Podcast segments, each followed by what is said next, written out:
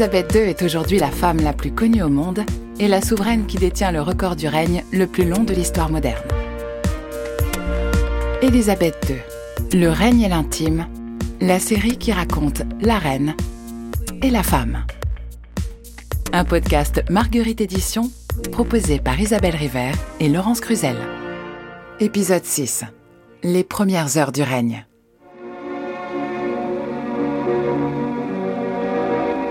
La mort vient de frapper l'Angleterre à la tête.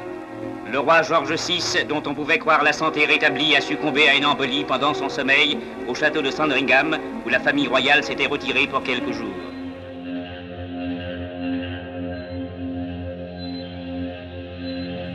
Nous sommes le matin du 6 février 1952. Isabelle River, journaliste et auteur du livre Naissance d'une reine, publié chez Fayard. Jimmy MacDonald, qui est le, valet attitré du roi George VI, entre dans la chambre du monarque pour lui apporter son, petit déjeuner. Il est 7h30. D'habitude, une conversation s'engage entre les deux hommes. Et là, rien, le roi reste silencieux. Jimmy MacDonald s'approche du lit de George VI et trouve son corps sans vie. Pour tout le monde au château, le choc est énorme. La reine se précipite au chevet de son mari, c'est vrai que Georges VI était malade depuis longtemps. Quatre mois plus tôt, il avait subi l'ablation partielle d'un poumon, mais on le pensait sorti d'affaires, on le pensait convalescent. La veille, il avait participé à une partie de chasse. Euh, il semblait joyeux, en forme, de bonne humeur. Vraiment, pour tout le monde, ce jour-là, c'est un choc terrible. Le règne d'Élisabeth a commencé, mais de longues heures vont s'écouler avant que la nouvelle lui parvienne. Ce 6 février 1952, la jeune femme se trouve en effet au Kenya, à plus de 6000 km du Royaume-Uni. C'est la première étape d'une tournée des pays membres de l'Organisation internationale du Commonwealth qui devait initialement durer plusieurs mois.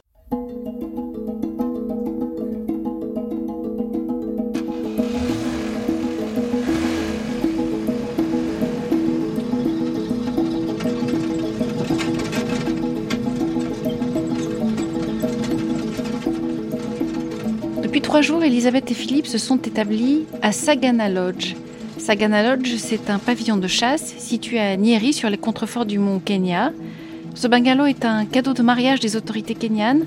C'est un petit pavillon tout en longueur, entouré d'un jardin très fleuri. Le couple est arrivé là le, le 3 février, après avoir parcouru en voiture les quelques 100 km de petite route qui séparent Nairobi de Nyeri. Le gouverneur du Kenya, Philippe Mitchell, les y attendait et sa première phrase en voyant sortir Elisabeth de la voiture a été Je suppose que le voyage a été poussiéreux, ce à quoi Elisabeth lui a répondu en riant Effectivement, il suffit de me regarder. Kenya at Sagana Lodge, there was no hint of tragedy. This wedding gift to Princess Elizabeth and the Duke, they were at last able to visit, relaxing in its beauty before continuing the royal tour. En dépit du contexte qui est difficile, un contexte colonial, on voit d'ailleurs une partie de la population commencer à se révolter contre le pouvoir britannique, eh bien pour Elisabeth et Philippe, l'heure c'est vrai est plutôt à une certaine insouciance. La princesse et son mari sont là pour passer quelques jours de vacances avant de partir pour Mombasa où un paquebot les attend pour les amener ensuite à Ceylan, en Australie et en Nouvelle-Zélande. Les images de l'arrivée des deux jeunes gens montrent Elisabeth en petite robe d'été, ouvrant la porte de Sagana Lodge et marchant dans le jardin le long de, massifs d'iris et de grandes marguerites. Les époux ont l'intention de, de profiter de leur séjour, de faire du cheval, de pêcher la truite dans le petit cours d'eau poissonneux qui traverse la propriété. Et il y a une photo qui va rester dans tous les esprits, qui va devenir emblématique de ces dernières journées de liberté. C'est celle du couple sur le petit pont de bois qui enjambe la rivière Sagana.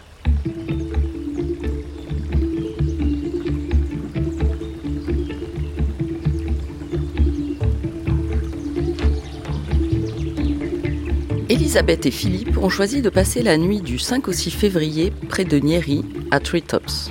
Une sorte de vaste cabane en bois perchée en haut d'un figuier géant, d'où l'on peut observer la faune sauvage autour d'un point d'eau en contrebas. Le lieu est un lieu très prisé des, touristes britanniques. Il a été recommandé à Elisabeth et Philippe par le, le gouverneur du Kenya, Sir Philip Mitchell. Et les journalistes accrédités sur le voyage des, deux époux sont allés repérer les lieux, bien entendu, avant leur arrivée. Tritop, c'est une sorte de petit hôtel qui est au cœur du massif des Aberdare. Il a été entièrement redécoré en prévision du court séjour des jeunes gens, mais des singes, relève notamment le, le Times, se sont introduits dans la cabane et y ont occasionné de multiples dégâts. Le sentier qui conduit à Tritops n'est pas sans risque. D'ailleurs, des échelles de cordes sont accrochées aux arbres qui permettent de s'y réfugier en cas de rencontre intempestive avec un rhinocéros ou avec un éléphant. Les époux arrivent sur place vers 15h le 5 février. Elisabeth porte une saharienne, un long foulard enroulé autour du cou, un pantalon marron. La fille aînée du roi George VI va passer la nuit l'œil rivé à, à une petite paire de jumelles. Et d'ailleurs, un, document subsiste de, cette nuit-là, de cette nuit si particulière, puisqu'Elisabeth et Philippe vont dresser l'inventaire sur un, document manuscrit des animaux qu'ils vont pouvoir observer cette nuit-là. Ils vont parler de plus de 40 éléphants en une seule observation, de rhinocéros qui vont défiler un peu toute la nuit autour du point d'eau, de cobs à croissant. Et puis au petit matin, un aigle va venir tournoyer au-dessus de Tritops. Entre le Kenya et, la Grande-Bretagne, il y a un décalage de trois heures. À ce moment-là, la princesse se trouve aux côtés de plusieurs membres de son équipe, et notamment le secrétaire particulier du prince Philippe, Michael Parker, et c'est lui qui relèvera la présence de cet aigle au petit matin au-dessus de l'hôtel, et il dira C'était probablement l'heure à laquelle le roi George VI est mort.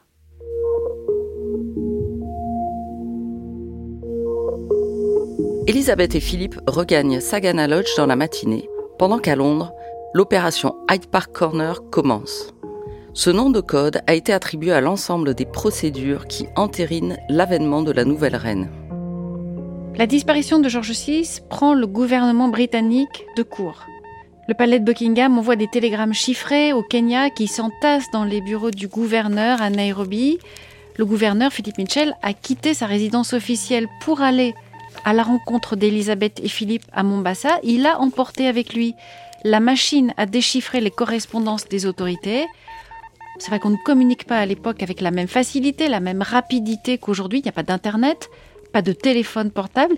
Les messages envoyés par le gouvernement et par le palais s'entassent dans un bureau où personne n'est en mesure de les lire. Elisabeth règne, mais elle l'ignore. Et en quittant Tritops, en milieu de matinée, elle croise d'ailleurs un petit groupe de reporters qui la saluent, sans se douter qu'ils sont les premiers à se retrouver en présence de la nouvelle reine du Royaume-Uni de Grande-Bretagne. À Nieri, il est un peu plus de 14 heures lorsque Martin Charteris, le secrétaire particulier d'Élisabeth, apprend la mort de George VI par un journaliste kényan.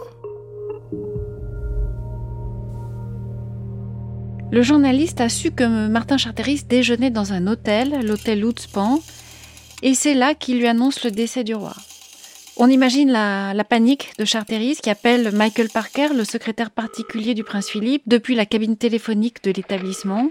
Il y a un transistor à Sagana Lodge et c'est grâce à ce petit poste de radio que Parker finit par obtenir la confirmation, par un flash d'information, de la nouvelle que tout le monde redoute tant. Les heures qui suivent sont des heures qui vont, qui vont être comme dérobées à l'histoire. Tout ça parce qu'en fait, il n'en existe aucune image. Il n'y a pas de photos, pas de film. Et c'est grâce aux personnes de la suite d'Elisabeth et Philippe, aux membres de leur équipe, les très proches, ceux qui les ont accompagnés à Sagana Lodge, que nous apprendrons ce qui va se passer tout au long de cette première journée. Et notamment grâce à John Dean, qui travaille alors en tant que valet personnel du duc d'Édimbourg John Dean qui va raconter cette scène assez irréelle.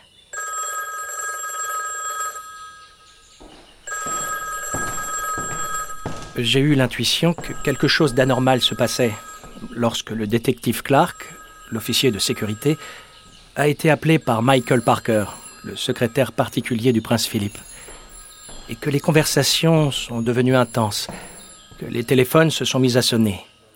Puis Clark est sorti de la maison et nous a dit Nous avons reçu des nouvelles terribles de Londres. Le roi est mort. Lorsque l'information est parvenue à Sagana Lodge, le duc d'Édimbourg dormait. La princesse, elle aussi, se reposait dans sa chambre. À un moment, elle ignorait encore que son père était décédé, Elle est venue nous parler. Elle nous a dit qu'elle et le duc iraient se balader à cheval un peu plus tôt que d'habitude le lendemain matin. J'aurais voulu lui exprimer ma profonde sympathie, mais je n'ai pas osé montrer, que ce soit par des mots ou par l'expression de mon visage, que je savais des choses qu'elle-même ne savait pas. Nous l'avons regardée s'éloigner. Nous savions tous que cette promenade à cheval n'aurait jamais lieu. Michael Parker prévient le prince Philippe.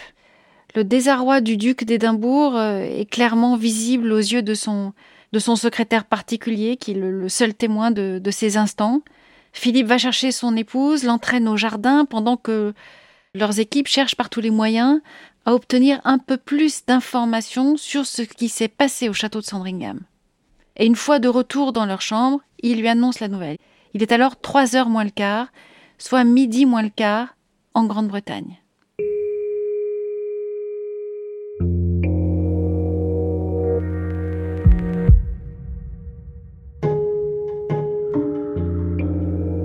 Elisabeth est pâle.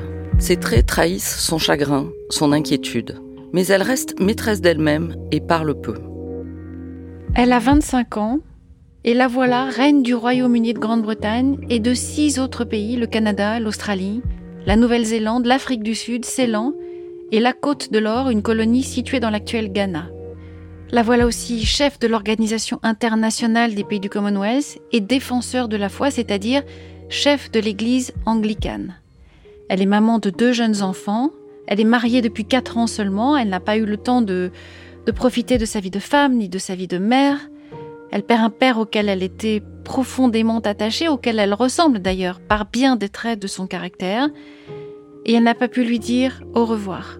Le seul au revoir qu'il ait lit, la dernière image qu'elle a de lui, date du 31 janvier précédent. C'était à l'aéroport de Londres. George VI avait regardé avec un air douloureux s'éloigner l'avion qui emportait sa fille vers le Kenya. Et ce 6 février, Elisabeth n'a pas le temps de, de s'apesantir sur ses souvenirs, elle n'a même pas le temps de s'apesantir sur son chagrin. Les événements ne vont pas lui laisser le temps de reprendre ses esprits. Londres veut déjà savoir sous quel nom elle va régner. Elle pourrait choisir Victoria, Anne, Alexandra, n'importe lequel. Elle aura cette réponse Oh, mais le mien. Elisabeth. Pourquoi en choisir un autre? À Londres, le Premier ministre Winston Churchill a déjà pris en main l'organisation de la transition entre les deux règnes. The Prime Minister drove to Westminster to adjourn the House and inform members that the taking of the oath of allegiance would begin that evening. Churchill a été très choqué, profondément attristé aussi par le décès de George VI qui s'était révélé un, parce qu'un compagnon d'armes, un très grand soutien pour lui pendant toute la durée de la Seconde Guerre mondiale. Il connaît Elisabeth depuis longtemps, mais elle n'a que 25 ans. Il en a 51 de plus, et il se demande comment il va pouvoir travailler avec cette jeune femme qui pour lui n'est qu'une enfant. Ce sont ses propres mots d'ailleurs, une enfant. C'est sur ce visage de 26 ans que se fixent maintenant les regards. La princesse Élisabeth, qui devient Élisabeth II, reine de Grande-Bretagne, d'Irlande du Nord et des Dominions d'au-delà des mers.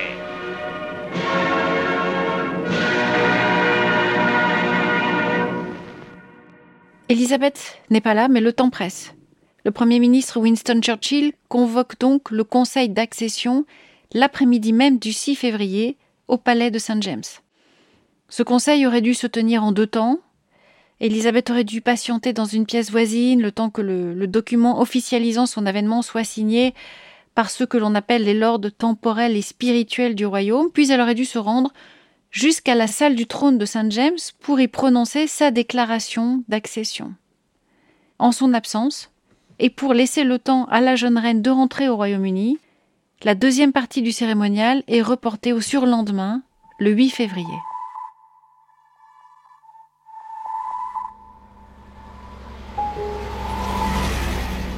Elisabeth II et le prince Philippe quittent Sagana Lodge.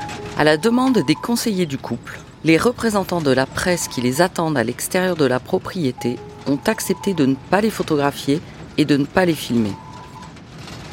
Elisabeth et Philippe vont mettre plus de 20 heures pour regagner Londres. La reine et son époux doivent d'abord rejoindre un petit aérodrome à Nyeri où ils vont parvenir à la nuit tombée et les Kenyans, une partie de la population kenyane, prévenue on ne sait trop comment, s'est rassemblée le long de la route qui mène à cet aérodrome. Et leur silence va accompagner la voiture du couple jusqu'à Nyeri.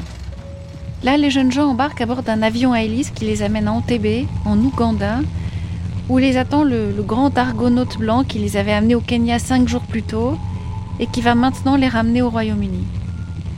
Pendant le vol, Elisabeth va s'entretenir avec son secrétaire particulier Martin Charteris de la suite des événements en Grande-Bretagne et Charteris se rend très vite compte qu'elle ignore tout, ou presque, de ce qui l'attend. L'appareil atterrit à l'aéroport de Londres le 7 février à 16h19. Le lendemain même de la mort de George VI, un groupe sombre réuni autour de Winston Churchill et du Major Attlee attendait l'avion de la princesse Elisabeth, devenue reine de Grande-Bretagne. Elisabeth descend la passerelle d'un pas rapide, elle est en noir, comme les, les dignitaires qui l'attendent, et le premier d'entre eux, le Premier ministre, Winston Churchill. Le couple régnant, puisqu'on peut maintenant parler de couple régnant, va rentrer à Clarence House, son hôtel particulier londonien qui est proche du palais de Buckingham, en attendant la journée de demain, le 8 février, journée lors de laquelle Elisabeth va prononcer sa déclaration d'accession. C'est le jour aussi où elle va partir pour Sandringham, le château de Sandringham où l'attend la dépouille de son père, sa mère, sa sœur cadette, la princesse Margaret, ses deux enfants, le prince Charles et la princesse Anne qu'elle avait confiés à la garde de ses parents avant de partir au Kenya, Sandringham où l'attend aussi le chagrin, l'adieu. On peut d'ailleurs souligner que ses devoirs de reine ont déjà commencé à prendre le pas sur tout le reste. Son père est mort, mais avant de retourner voir sa famille, il lui faut d'abord se plier à toutes les traditions, à tous les usages que la monarchie impose.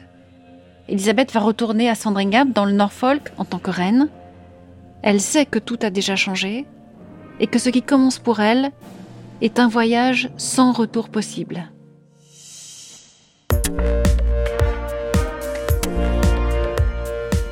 Merci d'avoir écouté cet épisode qui termine la saison 1. Nous espérons que la première partie de cette grande saga audio consacrée à Elisabeth II vous a plu. Vous avez la possibilité de vous rendre sur notre site marguerite-édition pluriel.fr si vous souhaitez être informé de la date de sortie de la saison 2.